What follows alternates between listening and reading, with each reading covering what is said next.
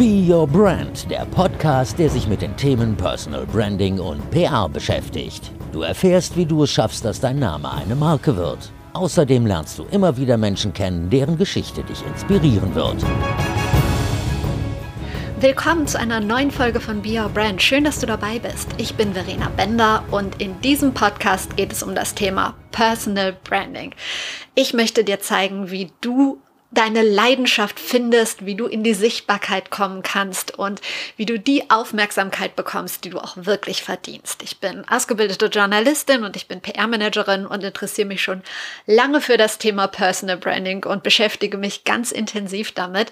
In dem Podcast geht es um das Thema in meinen Coachings, aber jetzt auch im Personal Branding Handbuch. Ich habe nämlich ein kleines E-Book für dich geschrieben, das kannst du dir kostenlos downloaden, entweder auf meiner Seite www.ecom.de unter dem Menüpunkt gratis oder du gehst einfach in die Show Notes, da findest du den Link. Aber jetzt kommen wir zur aktuellen Folge. Ich spreche heute mit einer Frau über das Thema Nachhaltigkeit. Ist ja im Moment ähm, ein Thema, das irgendwie überall präsent ist und ich finde es auch mega spannend. Und mein Gast ist Lena Schrum. Sie ist zum einen Ex-Profi-Fußballerin und zum anderen hat sie jetzt ein Unternehmen gegründet und auf sie gekommen bin ich durch Sascha Pallenberg.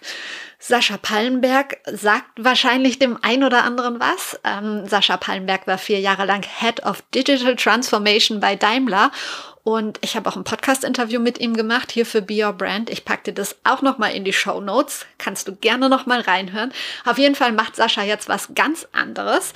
Er macht nämlich die Kommunikation für das Unternehmen Aware.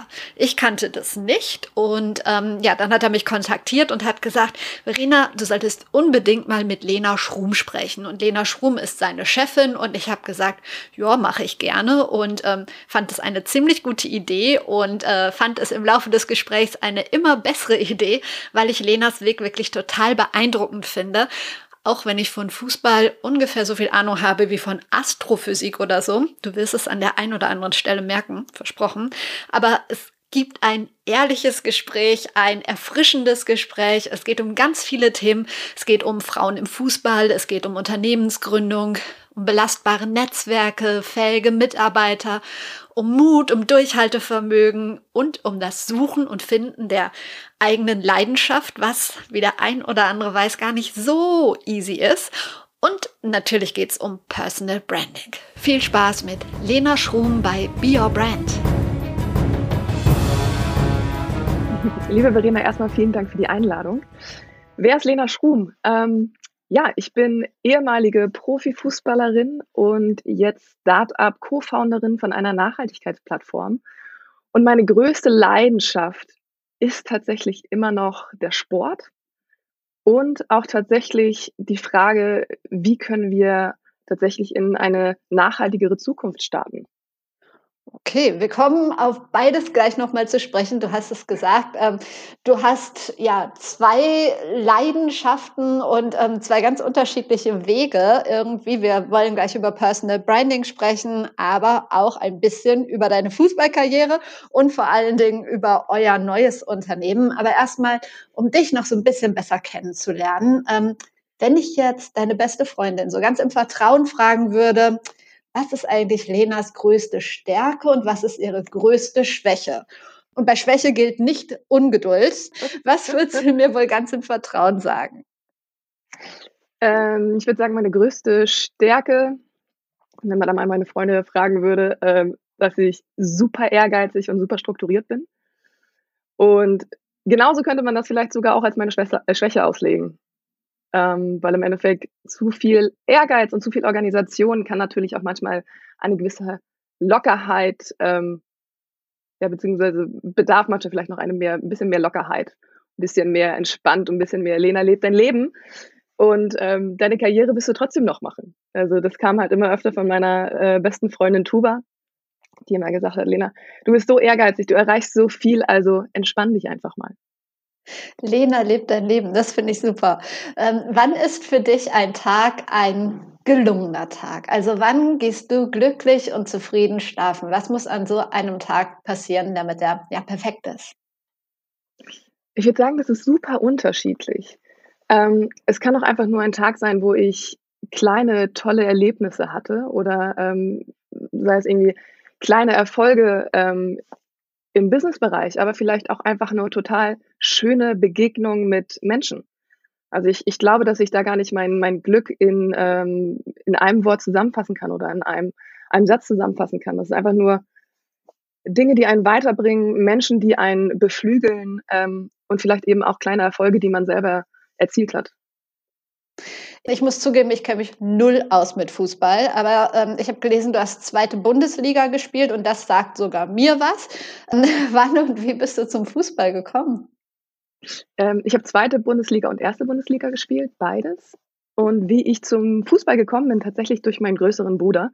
Mein Bruder Thies, der ist eineinhalb Jahre älter als ich und ich bin in Norddeutschland groß geworden. Und Norddeutschland ist tatsächlich eher eine Handballregion. Ich weiß nicht, ob dir was ähm, von THW Kiel, ähm, Flensburg-Handewitt, das sind ja so diese großen Handballnamen in Schleswig-Holstein. Und deswegen auch meine Familie war ähnlich eher eine Handballfamilie.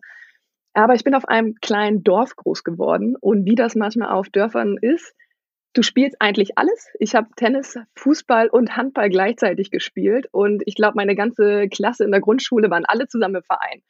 Und dann irgendwann, ähm, beziehungsweise ich, ich habe angefangen mit Handball, als ich, glaube ich, drei oder vier war, also sehr, sehr, sehr früh. Und dann war ich irgendwann ähm, bei einem Spiel meines Bruders mit dabei. Und da hat ein kleiner Stöpsel gefehlt. Also die hatten zu wenig Spieler, um dieses Spiel ähm, durchzuführen. Und da hat mein Papa gesagt, Lena, ihr spielt doch sowieso immer im Garten, mach doch einfach mit. Und dann habe ich ein Trikot übergezogen bekommen, bin mit meinen, ähm, ja, mit meinen Winterstiefeln auf den Platz gegangen und so habe ich mein erstes Fußballspiel absolviert. Und danach war ich Feuer und Flamme und bin direkt mit in den Verein eingetreten.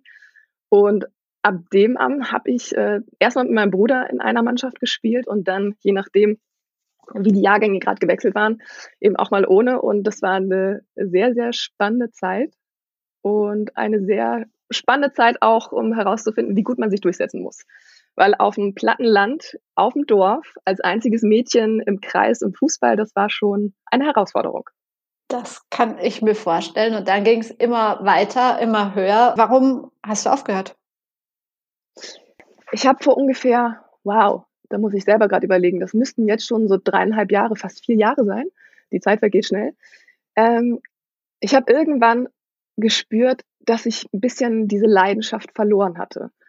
Ähm, ganz ausschlaggebende Momente waren für mich, als ich auf dem Platz stand während des Trainings und auf die Uhr geguckt habe und mir überlegt habe, Mist, wann ist endlich das Training vorbei? Und das war für mich so der Punkt, dass ich dachte, okay, ich glaube, wenn ich nicht mehr so mit hundertprozentiger Leidenschaft dahinter bin, dann ähm, wird es Zeit für eine Veränderung. Und ausschlaggebend war tatsächlich auch für diesen diesen Wandel eine relativ lange Verletzungsphase. Ich hatte in meiner letzten Saison eine Verletzungsphase von ungefähr acht Monaten, wenn es hochkommt. Und da hatte ich einen Muskelfaserriss nach dem anderen, was für mich eigentlich sehr untypisch war, weil ich während meiner ganzen Karriere nicht, nicht groß Muskelprobleme hatte. Und ähm, es hat auch eine Weile gedauert, bis ähm, meine Ärzte oder mein, mein ganzes Team rausgefunden hat, woran es lag. Und am Ende des Tages war es nur eine Unverträglichkeit gegen Hafer. Ähm, das heißt, mein Körper hat irgendwann eine Unverträglichkeit gegen mein tägliches Frühstück entwickelt und was dann auf dieser auf dieser Leistungsebene dazu führen kann, dass deine Muskeln ähm, natürlich drunter leiden. Und bis das herausgefunden war, bin ich viele, viele Tiefen durchlaufen, hatte aber vor allem Zeit zu reflektieren. Ich hatte mal Zeit darüber nachzudenken, ist dieser Fußball eigentlich noch genau das, was ich möchte? Oder was sind dann eigentlich noch die Ziele in meinem Leben?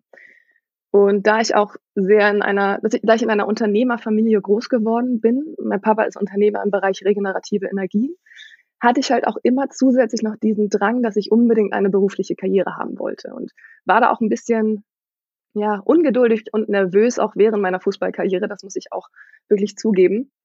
Und deswegen war genau dieser, dieser Punkt, dass ich auf die Uhr geguckt habe und überlegt habe, Lena, wie lange musst du noch in diesem Training sitzen? der Moment, wo ich gesagt habe, okay, ich glaube, es ist Zeit, weiterzugehen. Es ist Zeit, mal ein anderes Leben zu, zu sehen, die Welt noch mehr zu sehen. Und ja, deswegen habe ich relativ spontan entschieden, dass das meine letzte Saison war. Und viele haben mir davon abgeraten, auch gerade weil ich erst zwei Monate nach der Verletzung wieder auf dem Platz stand, dass ich vielleicht nicht zu emotional meine Karriere aufgeben soll, aber ich habe es bis heute nicht bereut. Ich bin sehr dankbar für diese Zeit, die ich hatte mit dem Fußball, aber ich bin halt auch super dankbar was ich jetzt habe. Das war schon eine perfekte Überleitung. Da machen wir auch gleich weiter. Aber noch eine Frage, die, die mir irgendwie immer wieder in den Kopf gekommen ist, auch bei der Vorbereitung. Was war so das nervigste Klischee in deiner Zeit im Frauenfußball, mit dem du zu kämpfen hattest? Nervig, aber immer irgendwie wieder auch ähm, zum Schmunzeln gebracht hat mich die Situation, wenn ich in, in meiner Kölner Zeit in ähm, meinem Trainingsoutfit zum Training gegangen bin und ich immer auf der Straße angesprochen wurde, ob ich nicht, äh, ob ich Teil der Cheerleader wäre. Wo ich dann denke so, ah, nein, ich spiele Fußball. Und dann so, ach, so sehen sie aber gar nicht aus. Also tatsächlich dieses Klischee, dass weibliche Fußballerinnen eher, ja, ein bisschen tiefer gelegt sind, ein bisschen breiter sind und ein bisschen buschikoser sind. Und da muss ich sagen, wenn wir uns den heutigen Frauenfußball angucken, ist das tatsächlich das Gegenteil. Die Frauen sind super athletisch, sind einfach ganz normale Frauen. Ja. Aber jetzt kommen wir wieder zu deiner Überleitung nach dem Fußball. Du wolltest sowieso was anderes machen. Wusstest du denn schon genau, was du machen willst? Oder wie ist es dann dazu gekommen, dass du Aware gegründet hast? Also als ich klein war, habe ich eigentlich immer den Drang gehabt, ich möchte irgendwas mit Sport machen und ähm, deswegen hat es mich erstmal an die Sporthochschule getrieben. Das heißt, ich habe erstmal mein Studium in Sportmanagement und Sportkommunikation gemacht und dann irgendwann meinen Master in Marketing, Kommunikation und auch aus der Liebe zum Sport bin ich erstmal bei Nike gelandet, tatsächlich auch schon während meiner aktiven Fußballzeit, weil bei Frauen ist es so, sie arbeiten studieren und spielen Fußball. Das ist nicht diese klassische Fußballprofikarriere, wie man es von den Fußballprofis kennt. Zumindest nicht in der Breite. Und deswegen, ähm, ja, bin ich, habe ich meinen Weg erstmal zu Nike gefunden, habe da im Bereich ähm, Brand und Retail Marketing gearbeitet, bis ich mir dann irgendwann überlegt habe, dass ich eigentlich mit meiner Zeit und mit meiner Energie ja noch was viel Wertvolleres machen könnte. Und ich komme eigentlich ursprünglich aus einer sehr, aus einem sehr nachhaltigen Bereich. Ich bin auf, auf dem Biobauernhof in Norddeutschland groß geworden, habe also tatsächlich dieses nachhaltige Leben in die Wiege gelegt bekommen. Aber damals hatte es eben nicht diesen Titel nachhaltig, sondern es war normal. Und dann bin ich eben in die große Stadt gegangen, da war es ein bisschen anders. Und ich habe mich tatsächlich immer wieder gefragt, wie kann ich denn meine Wurzeln mit meiner Leidenschaft zusammenbringen? Und ich würde sagen, der ausschlaggebende Moment war, als ich meine Co-Founderin Kim kennengelernt hatte. Und sie hatte mir davon erzählt, eine Nachhaltigkeitsplattform zu bauen, wo man industrieübergreifend Player zusammenbringt, um eben gemeinschaftlich sich dieser Herausforderung zu stellen. Und das fand ich total spannend und ähm, diese Idee hat mich, mich direkt zum Glühen gebracht und ich dachte so, ja, super. Und das war so ein bisschen der Start. Also tatsächlich so der eigentliche Stupser kam von Kim Fischer, der Co-Founderin, ja. Okay, also ich habe gelesen, dass Aware Deutschlands erste Nachhaltigkeitsplattform mit branchenübergreifendem Netzwerk ist. Kannst du das so ein bisschen übersetzen, dass es jeder versteht? Also was genau konkret macht ihr? Also um das ganz einfach zusammenzufassen, bilden wir eine Plattform zum Netzwerken von Unternehmen, Individuen und Kreativen, um gemeinschaftlich an der größten Herausforderung der Menschheit zu arbeiten. Und das ist die Lösung der Klimakrise. Und wie kann man bei euch Mitglied werden? Ähm, man kann bei, euch mit, bei uns Mitglied werden ähm, als Unternehmen. Und als Member ähm, bieten wir eine, ja, eine Eventreihe von ungefähr 19 Events im Jahr, die dazu dienen soll, dass wir zum einen, dass wir äh, Wissen im Bereich der Nachhaltigkeit vermitteln, dass wir ein Netzwerk von kreativen Unternehmen und eben auch Startups bilden für New Business, aber auch vor allem um sich gegenseitig auszutauschen und zu mal auch gegenseitig zu sagen, wie, wie macht ihr das eigentlich? Wie, wo könnt ihr uns helfen? Und genau auch von, von unserer Seite ist unser Ziel oder unsere Mission, unsere Member bei dieser nachhaltigen Transformation zu unterstützen, die richtigen Impulse zu bringen, ähm, aber vor allem auch an Projekten gemeinschaftlich zu arbeiten. Das heißt, wenn wir zum Beispiel eine Herausforderung zu haben, dass wir alle Expertisen bündeln und gemeinschaftlich auf ähm, ja, an Chancen oder auch ähm, eben Herausforderungen zu arbeiten. Das heißt, was ist eigentlich gerade eure biggest challenge im Bereich der Nachhaltigkeit und wie können wir vielleicht unser ganzes Wissen zusammenbringen, um dieses zu lösen? Kann jeder bei euch Mitglied werden oder muss man bestimmte Voraussetzungen erfüllen? Also die größte Herausforderung ist natürlich die Ernsthaftigkeit in Bezug auf die Nachhaltigkeit. Ähm, dass tatsächlich Unternehmen auch das Thema Nachhaltigkeit fest in ihrer Unternehmensstrategie verankern und diese Strategie oder diese Ziele eben auch wirklich ernsthaft ähm, verfolgen. Das heißt, man muss dieses Mindset mitbringen und dann hat jedes Unternehmen bei uns Platz. Aber wie überprüft ihr das? Also es kann ja jetzt erstmal jeder sagen. Genau, aber es gibt ja auch einige Dinge, die es belegen. Ich meine, ähm, Strategien werden veröffentlicht, dar danach kann man das ähm, bewerten, aber man kann sich natürlich auch anschauen, okay, was macht das Unternehmen aktuell? Und ähm, wenn man auf der einen Seite sagt, ich will super, Nachhaltigkeit, äh, super nachhaltig werden, aber auf der anderen Seite ganz gegensätzlich handelt, ähm, das kann man schon herausfinden. Und wir haben da ein ganz gutes Team. Ähm, zum einen unsere, unsere Doktor der Nachhaltigkeit, die Dr. Carla Voigt, ähm, die eigentlich auch vom ehemaligen Zertifizierer kommt. Das heißt, diese Expertise, die bringen wir schon mit im Team, um genau die Unternehmen noch ein bisschen tiefer zu beleuchten. Okay, und was habe ich ähm, als Unternehmen davon, bei euch Mitglied zu sein? Ähm, außer dass ich, also jetzt böse gesagt, außer dass ich sagen kann, ähm, ja, ich tue ja was in Sachen äh, Nachhaltigkeit. Ich bin Mitglied bei Aware. Also was, was habe ich sonst noch davon? Ein Punkt ist auf jeden Fall Fortbildung für deine Mitarbeiter.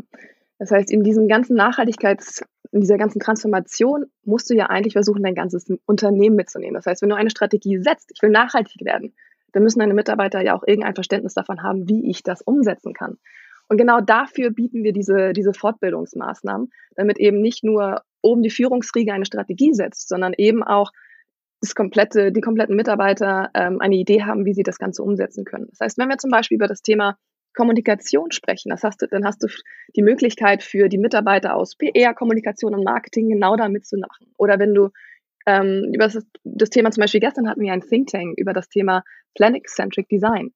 Dann hast du ähm, unterschiedliche Bereiche deines Unternehmens, die du an diesem Workshop kannst teilhaben lassen und, und dadurch einfach nochmal neue Methodiken zu lernen, neue Denkansätze zu lernen, um dann auch diesen, diesen Ziel der Nachhaltigkeit näher zu kommen. Und das eben von innen heraus. Nicht, dass wir von extern immer sagen, das ist die Lösung, sondern die Lösung von innen heraus wirklich wachsen zu lassen.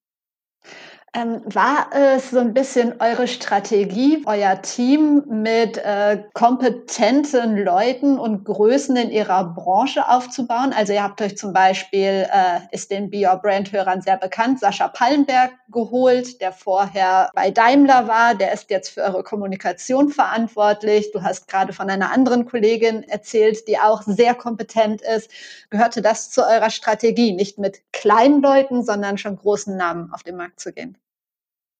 Ich glaube, in dem Sinne geht es gar nicht unbedingt um die großen Namen, sondern um die Expertise, die genau diese Mitarbeiter mitbringen. Weil wenn du als Startup versuchst, dir eine gute Basis zu bauen, dann geht das eigentlich nur mit Experten. Ähm, Kim und ich selber als Founderin haben natürlich nicht Expertise in allen Bereichen. Das heißt, wir müssen uns eine, ähm, ein super Team zusammensuchen, um eben gemeinschaftlich an Aware zu arbeiten und auch gemeinschaftlich zu wachsen. Das heißt, wir versuchen wirklich tatsächlich für jeden Bereich, in dem wir arbeiten, Experten im Feld zu finden. Du hast gesagt, du bist auf einem Hof aufgewachsen. War dieses Thema Nachhaltigkeit für dich da schon sehr wichtig oder gab es, wie es bei vielen Menschen ja manchmal so ist, so einen Schlüsselmoment, wo du gesagt hast, boah, das geht gar nicht. Ich muss mich jetzt mehr für das Thema Nachhaltigkeit einsetzen? Ähm, also als Kind habe ich das, glaube ich, gar nicht bewusst wahrgenommen, weil als Kind wächst du in dem Environment auf, in dem du eben aufwächst. Und deswegen war, glaube ich, das Thema Nachhaltigkeit für mich gar nicht so bewusst, aber ich habe es gelebt.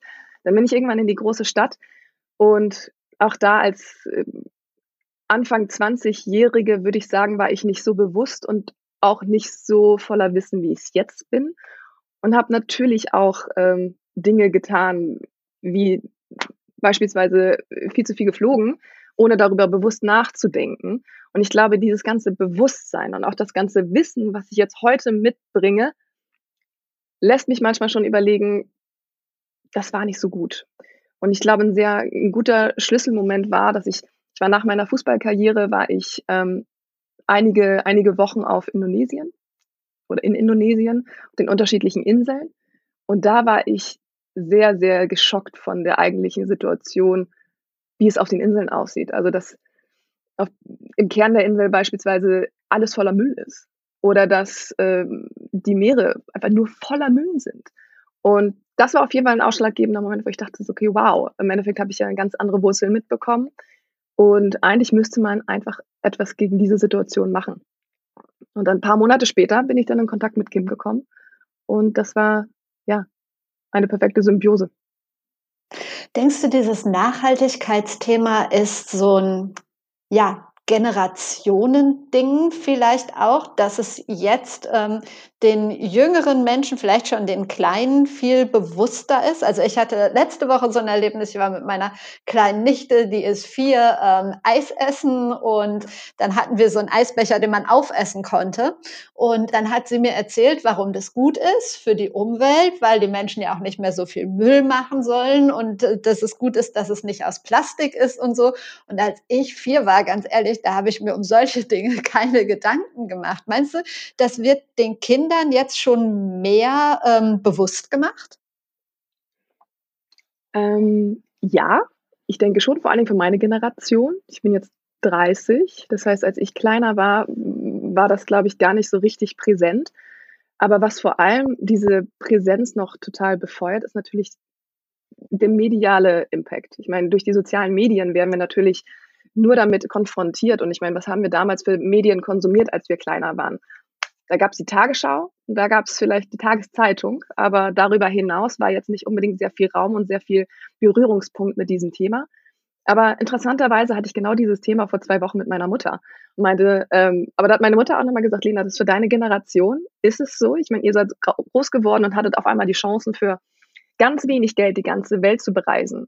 In der Generation meiner Mutter ist natürlich was ganz anderes. Das heißt, vielleicht habe ich sogar viel mehr die Chance gehabt, sehr unnachhaltig zu leben, im Gegensatz zu, zu der früheren Generation. Und ich glaube, deswegen kommt jetzt bei uns erst das Bewusstsein und die, auch vielleicht so ein bisschen die Reue, ähm, dass man vielleicht in den früheren, jüngeren, noch jüngeren Jahren nicht so gut gehandelt hat.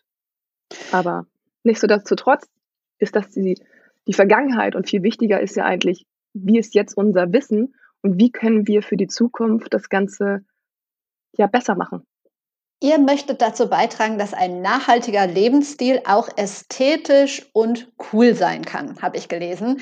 Wie könnte denn so ein Lebensstil aussehen? Also gar nicht mehr irgendwie in den Urlaub fliegen oder so gehört wahrscheinlich nicht dazu. Hast du mal drei, vier Tipps, wie jeder von uns im Alltag nachhaltiger leben kann, ohne sich total einzuschränken?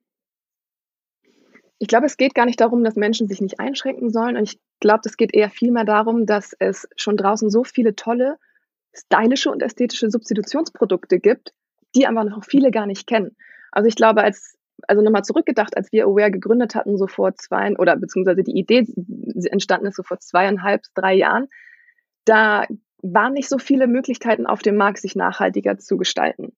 Und wenn ich jetzt mal heute auf den Markt gucke, was für tolle Produkte es dort gibt, allein schon in, im Kosmetikbereich, im, äh, im Homeware-Bereich, also in, in sämtlichen Bereichen, ich, du brauchst eigentlich gar nicht mehr deine klassischen Marken zu nutzen, weil vom, von der Optik oder von der Praktikabilität gibt es schon so viel andere Marken, die eben auf, auf nachhaltiger Basis bestehen. Und das, darum geht es eher, dass man eine, eine, eine Plattform hat, die es für dich perfekt kuratiert, ähm, wie du beispielsweise deine täglich Gesichtscreme in eine nachhaltige Gesichtscreme verändern kannst.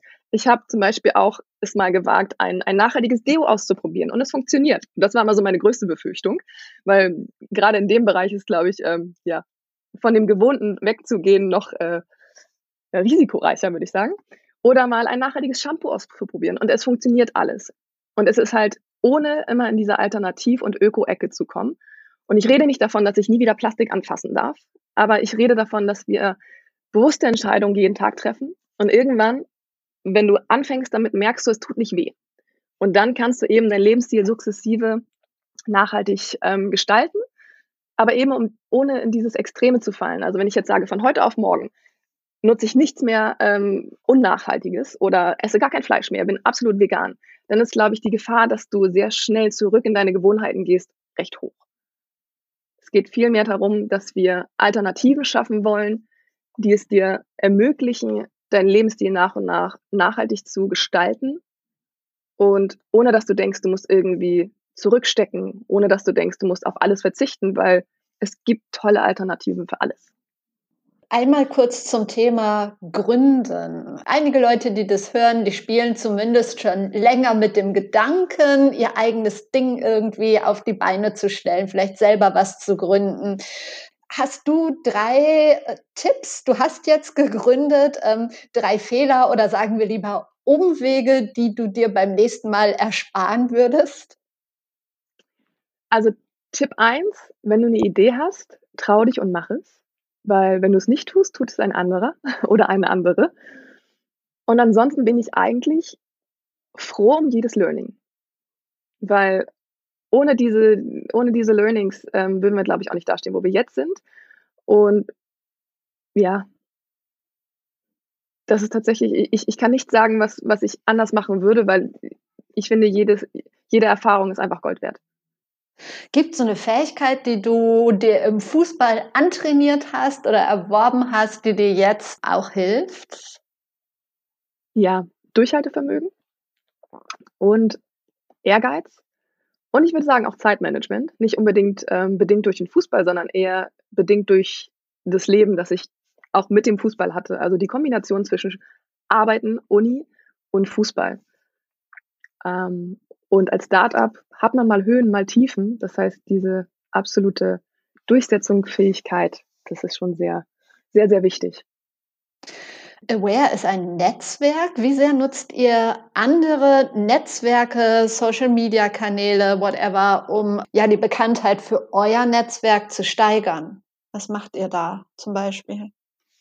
Also die sozialen Medien, die nutzen wir schon sehr viel. Also versuchen da, sei es jetzt auf Instagram, Twitter oder LinkedIn, eine Community aufzubauen, mit unserer Community ähm, im Austausch zu sein und natürlich aber auch unser aktuelles ähm, starkes Netzwerk zu nutzen, um noch ein weiteres Netzwerk darüber aus, äh, raus zu erreichen, weil im Endeffekt multipliziert sich das ja alles. Und ich glaube, das Wichtigste, wenn man von Netzwerk spricht, ist, dass man ein belastbares Netzwerk hat. Und das zeigt sich dann eigentlich auch schon dadurch, dass wir ja eigentlich noch ein kleines Start-up sind, wenn man das jetzt äh, definitionsgerecht ähm, sich mal anschaut, aber schon sehr gute Partner haben. Und das lebt davon, dass ähm, die Kim beispielsweise ein riesiges Netzwerk hat von ihrer vorherigen Tätigkeit, dass ich ein großes Netzwerk aus dem Sportbereich mit reinbringe. Und das hilft schon sehr, wenn man am Anfang eine Idee hat, um diese Idee überhaupt etablieren zu können. Was machst du, um dein Netzwerk zu pflegen? viel, viel kommunizieren, sagen wir mal so. Ähm, Natürlich lebt ein Netzwerk auch davon, dass man sich nicht jeden Tag melden muss, aber es ähm, ist natürlich super wichtig, dass man immer mal stetig im Kontakt ist, sich immer mal das, das bestehende Netzwerk immer mal wieder ähm, ja, updatet, sich mit denen auseinandersetzt, in die Diskussion geht und für neue Netzwerke ähm, tatsächlich sehr viel auf Events gehen. Momentan natürlich eher in, in ähm, virtueller Form, aber sobald es wieder möglich ist, halte ich es auch für super wichtig, wieder auf physische Events zu gehen, um auch ein neues Netzwerk ähm, kreieren zu können, weil im Endeffekt davon lebt es. Es lebt davon, neue Menschen kennenzulernen. Es lebt davon, neue Impulse selber zu bekommen oder sich mit Leuten auszutauschen und zu lernen und auch ins Sparring zu gehen, weil ja, ganz alleine kommt man, glaube ich, auf weniger gute Ideen, als wenn man sich immer, wenn man einen Sparringpartner hat. Mhm. Hauptthema von Be Your Brand ist Personal Branding. Wie definierst du für dich äh, Personal Branding oder was verstehst du unter dem Begriff Personal Branding? Da gibt es ja gar keine feste Definition. Nee, da hast du absolut recht. Ich glaube, ganz wichtig ähm, beim Personal Branding ist zum einen die Glaubwürdigkeit. Also für was stehst du eigentlich und ähm, bist du eigentlich glaubwürdig in dem, was, was du machst? Ähm, ist dein Thema relevant?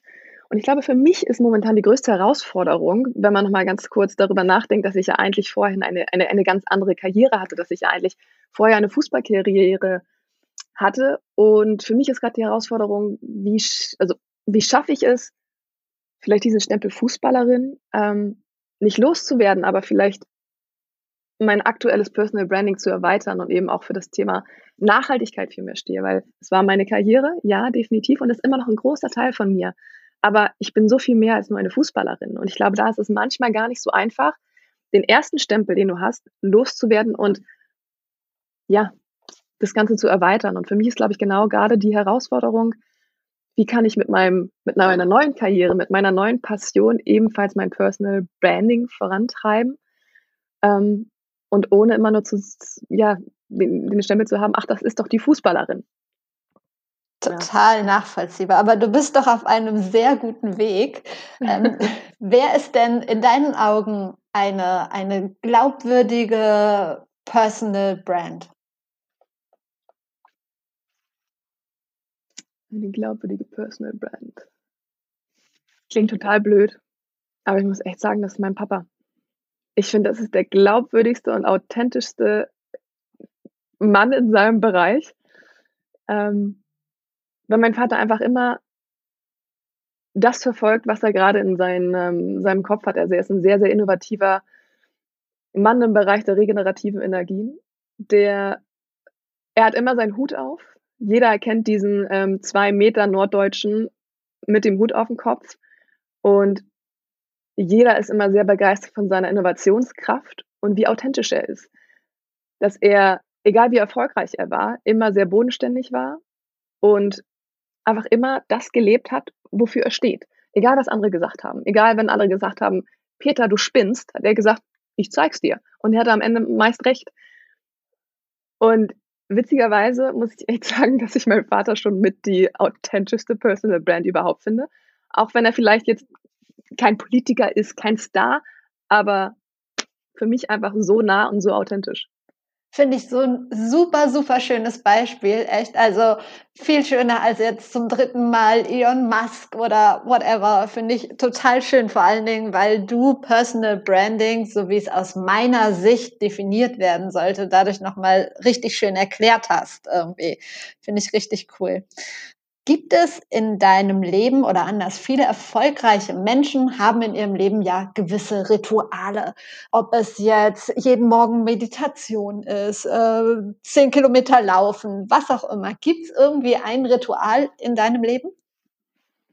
Ja, mein perfekter Start in den Tag ist ein, ähm, ist ein Walk mit meinem Hund Hansi und einer Tasse Kaffee in der Hand. Also das ist für mich der perfekte Start, um einfach reinzukommen, entspannt zu sein, ohne jetzt direkt, sobald der Wecker klingelt, Handy raus, die ersten E-Mails, sondern erstmal tatsächlich auch durch körperliche Bewegung ähm, den, Start, äh, den Tag zu starten. Und dann auch noch mit einem sehr lebensfrohen Lebewesen.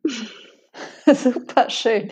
Wie wichtig ist dein Umfeld, dein persönliches Umfeld für deinen Erfolg? Ganz wichtig ganz wichtig. Also für mich sind meine Freunde und meine Familie eigentlich das Wichtigste überhaupt.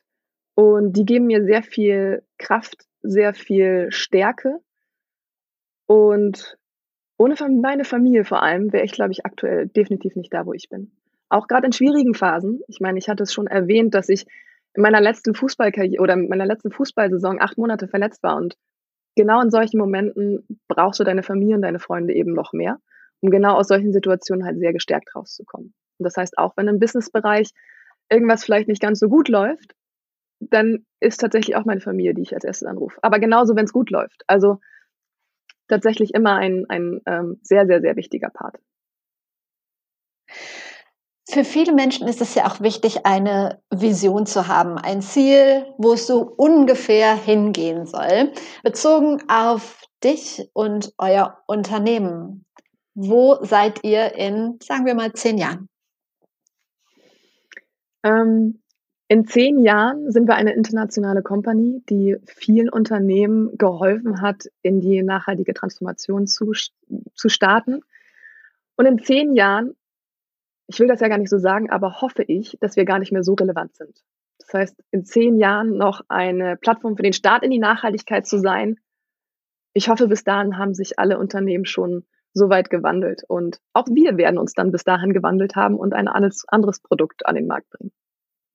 Spannend. Eine Frage habe ich eben vergessen, die fällt mir aber jetzt noch ein, finde ich ganz wichtig. Ähm, du hast äh, so ein paar Produkte aufgezählt, mit denen man starten könnte für einen etwas nachhaltigeren Lebensstil. Ich habe gelesen, ihr habt auch einen Shop, war aber ehrlich gesagt nicht drin online.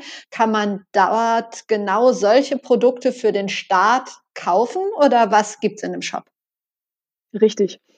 Ähm, Im Shop kuratieren wir tatsächlich ähm, nachhaltige Brands viel auch sehr viel Startups, weil ich das immer sehr spannend finde, nochmal so ein bisschen hinter die Kulisse zu gucken.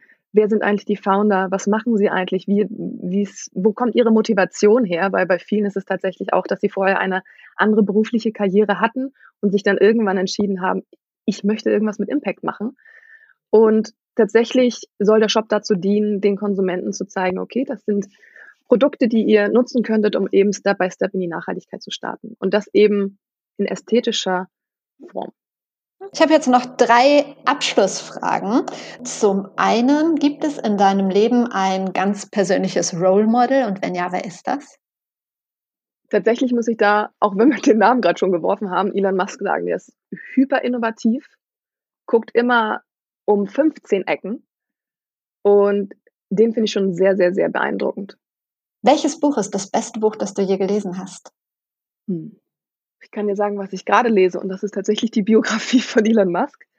Aber nee, ich muss ganz ehrlich gestehen, ich bin sehr schlecht darin, Autoren, Musik und sonstiges Titel mir zu merken. Ich äh, lese sehr viel, das muss ich sagen. Ich lese sehr, sehr viele ähm, Businessbücher, sehr viele Startup-Bücher wie From Good to Great. Aber ich kann mich nicht entscheiden, erstens, welches das Beste war, weil ich alle sehr, sehr, sehr spannend finde. Und vielleicht würde ich sagen, The Billion Dollar Coach. Okay. Da haben wir jetzt schon einige und wir haben sogar eine Auswahl getroffen. Sehr gut. Dann ähm, die allerletzte Frage. Ich lasse mir gerne von meinen Gästen zwei weitere Interviewpartner vorschlagen, mit denen ich über das Thema Personal Branding ja, und den eigenen beruflichen Weg mal sprechen könnte. Hast du zwei Ideen? Ähm, ich habe eine tolle Idee. Und zwar ist das Tuba Tekal, ähm, Co-Founderin von Havar. Das ist ein, ein gemeinnütziger Verein. Und ähm, Tuba ist auch eine sehr, sehr spannende Persönlichkeit. Ist eine meiner engsten Freundinnen. Aber die bearbeiten auf jeden Fall auch ein super, super wichtiges Thema. Und die gehen halt viel mehr in den ganzen sozialen Bereich rein. Also das wäre auf jeden Fall eine Empfehlung meinerseits. Cool, finde ich gut. Vielen Dank für deine Zeit. Ähm, für die, für die tollen Tipps, die Anregungen. Ich verlinke eure Seite und wünsche dir alles Gute. Vielen Dank. Das war's schon wieder mit Be Your Brand. Ich hoffe, dir hat das Gespräch gefallen. Ein paar Infos findest du wie immer in den Show Notes. Da gibt's auch den Link zu meinem Geschenk für dich, dem kostenlosen Personal Branding E-Book. Da zeige ich dir die ersten Schritte in die Sichtbarkeit.